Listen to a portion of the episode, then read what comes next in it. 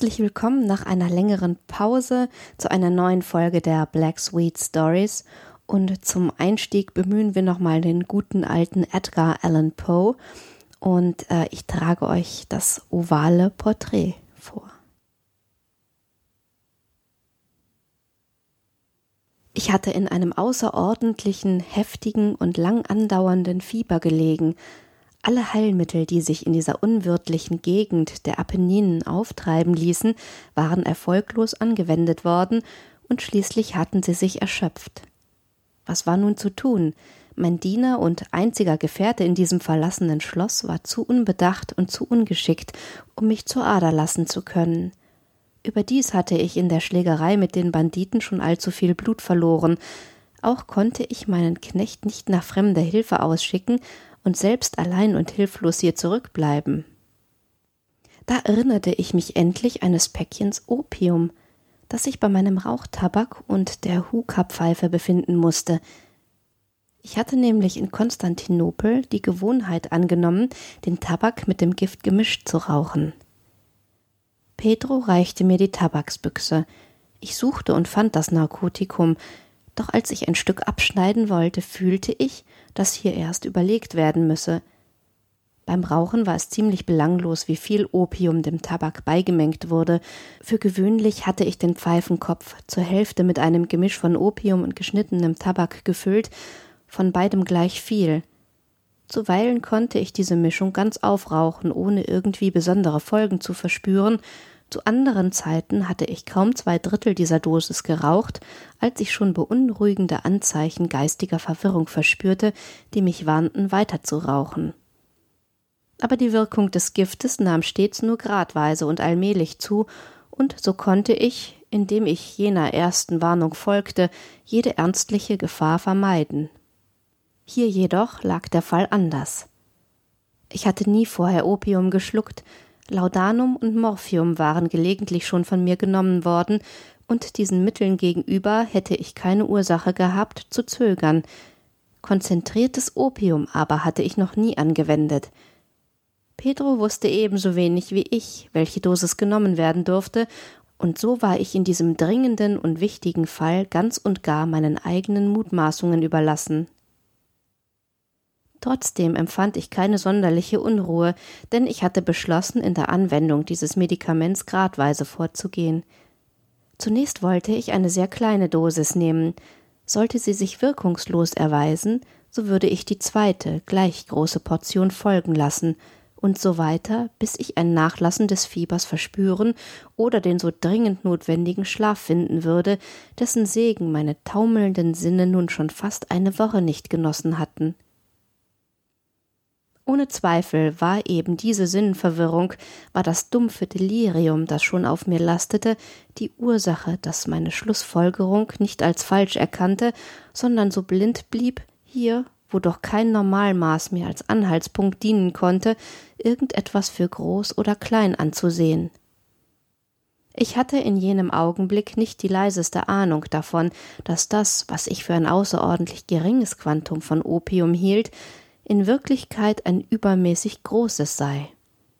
Im Gegenteil, ich erinnere mich gut, dass ich das Stückchen, das ich nehmen wollte, einfach nach seinem Größenverhältnis zu dem ganzen Klumpen abschätzte, den ich in der Hand hielt, und bei diesem Vergleich war die Portion, die ich also schluckte, tatsächlich nur ein sehr kleiner Teil. Das Schloss, in das mein Diener einzudringen gewagt hatte, um mich, der ich arg verwundet war und mich in trostlosem Zustand befand, nicht die Nacht unter freiem Himmel zubringen zu lassen, war ein grandioser, düsterer Bau, der wohl schon lange grimmig in die Berge starrte. Allem Anschein nach musste er für einige Zeit, und zwar erst kürzlich, verlassen worden sein. Wir hatten uns in einem Zimmer eines vom Hauptgebäude etwas abgelegenen Turmes eingerichtet, die Ausstattung des Raumes war reich, jedoch alt und verschlissen. Die Wände waren mit Teppichen behangen und mit zahlreichen und mannigfaltigen kriegerischen Trophäen sowie mit einer großen Reihe lebensvoller Gemälde in reich ornamentierten goldenen Rahmen überladen. Diese Bilder, die nicht nur an den vier Wänden, sondern auch in allen Ecken und Nischen hingen, welche die bizarre Architektur des Schlossturmes bedingt hatte, diese Bilder interessierten mich aufs lebhafteste, wahrscheinlich infolge meines beginnenden Deliriums. Ich bat daher Pedro, die schweren Fensterladen zu schließen, denn es war schon Nacht, die Lichter eines hohen Kandelabers, der am Kopfende meines Bettes stand, anzuzünden und die befransten Vorhänge aus schwarzem Sammet, die das Bett umschlossen, weit zurückzuziehen. Ich ordnete das alles an, um mich, wenn schon nicht dem Schlaf, so wenigstens der Betrachtung dieser Bilder und der Lektüre meines kleinen Büchleins hinzugeben, das ich auf dem Bettkissen gefunden hatte und das eine Beschreibung und Würdigung der Bilder enthielt. Lange, lange las ich und andächtig schaute ich. Die herrlichen Stunden flohen und tiefe Mitternacht nahte. Ich wollte dem Kandelaber eine etwas andere Stellung geben und um meinen schlummernden Diener nicht zu wecken, streckte ich selbst die Hand aus und stellte den Leuchter so, dass seine Strahlen voll auf mein Buch fielen. Die Veränderung hatte aber einen ganz unerwarteten Erfolg. Die Strahlen der zahlreichen Kerzen fielen jetzt in eine Nische des Zimmers, die bislang im tiefen Schatten eines mächtigen Bettpfostens gelegen hatte. So sah ich nun ein mir bisher entgangenes Bild plötzlich in vollstem Lichte. Es war das Porträt eines jungen, zum Weibe reifenden Mädchens. Ich blickte hastig auf das Bild und schloss dann die Augen. Es war mir selbst zunächst nicht verständlich, weshalb ich das tat. Aber während ich die Lider geschlossen hielt, dachte ich über die Ursache hierfür nach.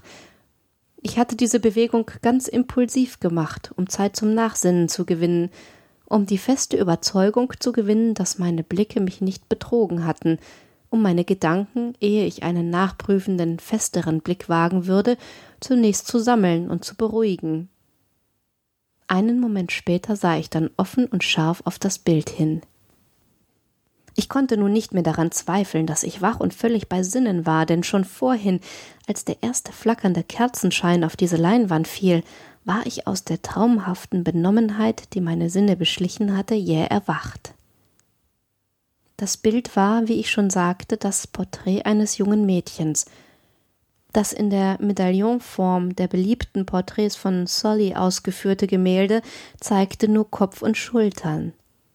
Die Arme, der Busen und das strahlende Haar verschmolzen unmerklich mit den unbestimmten, doch tiefen Schatten, die den Hintergrund des Ganzen bildeten. Der ovale Rahmen bestand aus reich vergoldetem Schnitzwerk, dies Gemälde war ein bewunderungswürdiges Kunstwerk, aber weder die hervorragende Ausführung des Bildes noch die überirdische Schönheit des Porträtkopfes konnten mich so unerwartet und tief ergriffen haben. Noch weniger berechtigt war die Annahme, meine so plötzlich aus dem Schlummer geweckte Fantasie habe diesen Kopf dafür das Antlitz eines lebenden Menschen gehalten, ich sah sofort, dass sowohl die Zeichnung selbst wie auch ihre Einrahmung solchen Gedanken augenblicklich zerstreuen mussten, ja, ihn überhaupt nicht aufkommen lassen konnten. Ich versank in Nachdenken über diese Fragen und lag wohl eine Stunde so da, halb aufgerichtet, die Blicke auf das Bild geheftet. Endlich, als ich das wahre Geheimnis seiner seltsamen Wirkung gefunden zu haben meinte, sank ich in die Kissen zurück. Der Zauber dieses eigenartigen Bildes schien mir in einer absoluten Lebensechtheit des Ausdruckes zu liegen, des Ausdrucks, der mich zuerst überrascht hatte, mich dann verwirrte, erschreckte und überwältigte. Voll tiefer, ehrfürchtiger Scheu schob ich den Kandelaber an seinen früheren Platz zurück, und nachdem nun der Gegenstand meiner Unruhe meinen Blicken entzogen war, griff ich begierig nach dem Büchlein, das die Gemälde und ihre Geschichte behandelte. Ich schlug die Nummer auf, die das ovale Porträt führte, und las dort die wunderlichen Worte Sie war ein Mädchen von seltenster Schönheit und ebenso heiter und lebensdurstig wie liebreizend, und übel war die Stunde, da sie den Maler sah und liebte, den sie heiratete.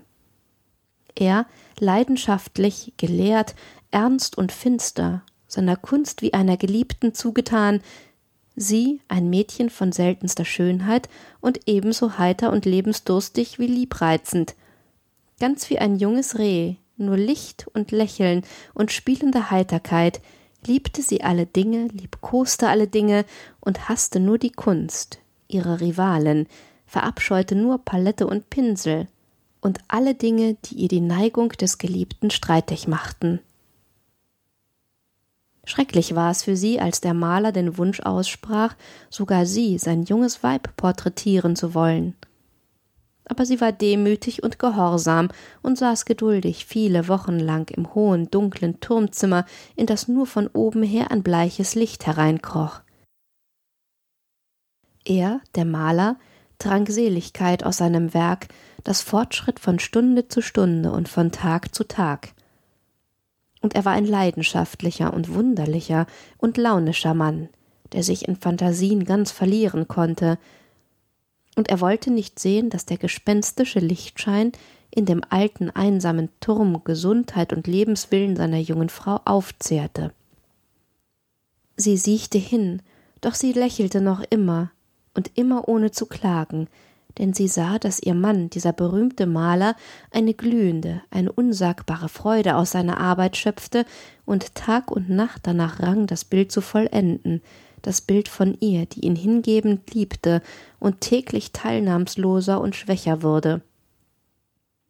Und in Wahrheit, mancher, der das Porträt sah, rühmte in leisen Worten seine Ähnlichkeit und es war, als rede man von einem seltsamen, machtvollen Wunder, das ein Beweis sei sowohl für das Können des Malers wie für seine tiefe Liebe zu ihr, die er so über die Maßen gut getroffen habe. Aber schließlich, als die Arbeit ihrer Vollendung näher rückte, wurde niemand mehr im Turmzimmer vorgelassen, denn der Maler war fast toll vor brünstigem Arbeitseifer und wandte nur selten die Augen ab von der Leinwand und sah selbst seinem Weib nur selten noch ins Antlitz.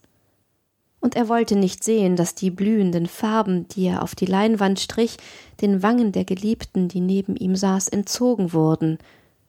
Und als viele Wochen vergangen waren und nur noch wenig zu tun übrig blieb, nur noch ein Pinselstrich am Mund, ein Glanzlicht am Auge, da flackerte das Lebensverlangen des jungen Weibes noch einmal auf, wie die Flamme in der erlöschenden Lampe noch einmal aufflackert, und dann war der Pinselstrich gemacht und das Glanzlicht angebracht, und einen Augenblick stand der Maler entzückt vor dem Werk, das er geschaffen hatte.